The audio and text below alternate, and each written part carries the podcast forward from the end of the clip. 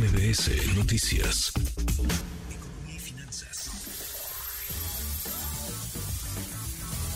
Con Eduardo Torreblanca. Lalo, qué gusto, qué gusto saludarte, ¿cómo estás?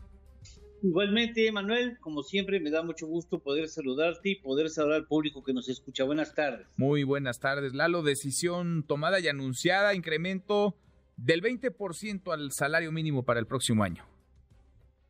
Sí, cierra con broche de oro esa responsabilidad histórica el presidente y pasa la historia por ser el mandatario que con mayor voluntad decidió fortalecer o reestablecer el poder adquisitivo del salario mínimo como nunca antes en prácticamente 100 años. Tiene una inflación de diciembre del 2018 al mes de octubre del 2023, medida oficialmente, claro, con esto no estarán muchos radioescuchas de acuerdo, pero la inflación oficial en el periodo que he mencionado es de 26.7%. El salario mínimo en la franja fronteriza incrementa hasta el 2024 324% y el salario mínimo general para el resto del país 182.8% en su gestión administrativa.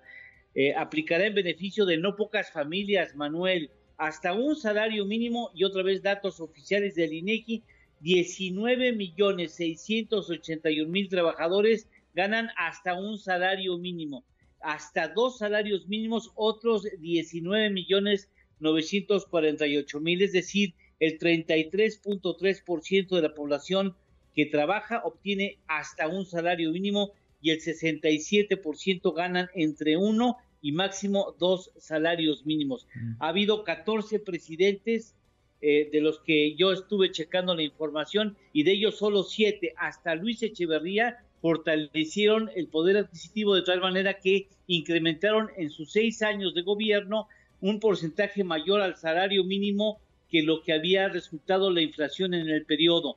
Eh, los demás, a partir de Luis Echeverría, los demás perdieron de manera muy importante. Tenemos un postre que así, así lo establece.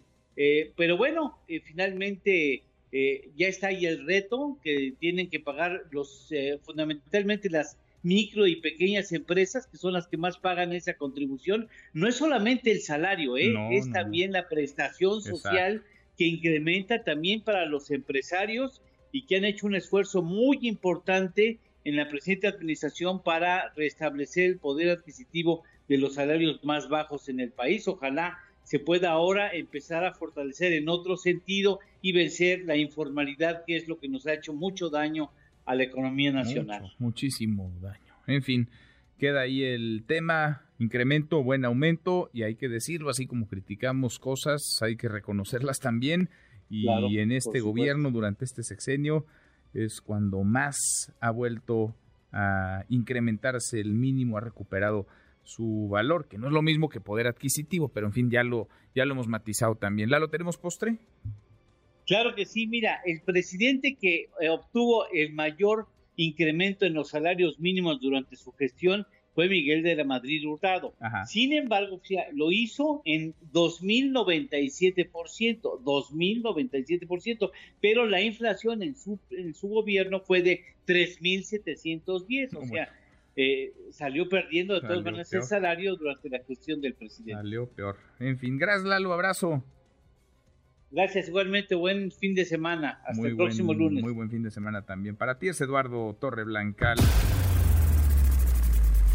redes sociales para que siga en contacto: Twitter, Facebook y TikTok. M. López San Martín.